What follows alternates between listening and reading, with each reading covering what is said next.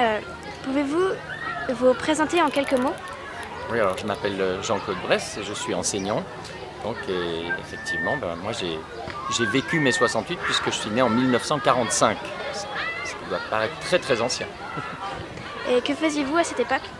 À l'époque de mai 68, alors j'étais tout jeune euh, professionnel. Je commençais à travailler dans le domaine de, de l'enseignement de l'éducation. Où viviez-vous et avec qui Pardon Où viviez-vous et avec qui Alors, je vivais euh, déjà à cette époque-là, effectivement, avec euh, ma femme, qui est ma femme aujourd'hui. Donc, euh, voilà, on s'est connus quand on était très jeunes. Et où Alors, à Genève. Quelle était la chose la plus importante pour vous Alors, moi, ce qui me paraissait la chose la plus importante, c'était cette, cette demande euh, des jeunes à l'époque d'être pris en considération comme des, des personnalités, des personnes entières, complètes et, et pas seulement comme des sortes de demi-personnes parce qu'elles étaient jeunes encore. C'était une sorte de, pour moi, j'avais l'impression qu'on était enfin pris en considération. Euh, Comment avez-vous appris ce qui se passait à Paris en mai 68 Alors bon, il se trouve que hum, je suis passé juste avant mai 68 à Paris parce que je rentrais d'Angleterre et euh, donc en avril 68 j'ai traversé Paris et on sentait que les choses allaient, à- que quelque chose allait se passer et puis sinon bah, je l'ai appris par les journaux, la radio, etc.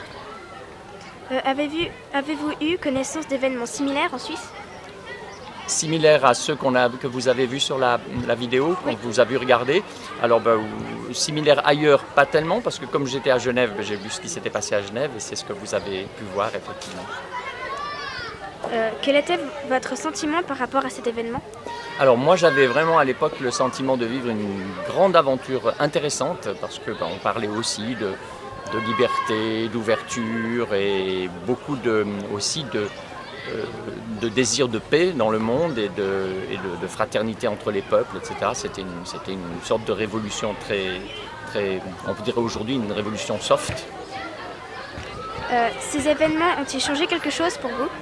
Ah oui, alors certainement. C'est-à-dire qu'après ça, moi j'ai eu envie de, travailler autrement, d'avoir des relations autres avec, euh, les gens et je pense que c'était une période très enrichissante pour ceux qui l'ont traversée. Euh, Que reste-t-il de la culture héritée des années 1970 selon vous? Alors il reste beaucoup de choses, il reste déjà pas mal de choses je pense justement sur le plan de l'enseignement, sur le plan de la, pédagogie, parce que ça a été une époque où les enseignants ont été très, très inventifs et puis où ils ont eu envie euh, de faire en sorte que leurs élèves participent beaucoup plus, soient plus actifs dans la classe. Ça, ça a été quelque chose qui est resté de cette époque-là. Et puis euh, une espèce aussi de, je pense, de conscience de, de la nature, de, l'écologie, etc., qui est aussi un peu née dans ces époques-là.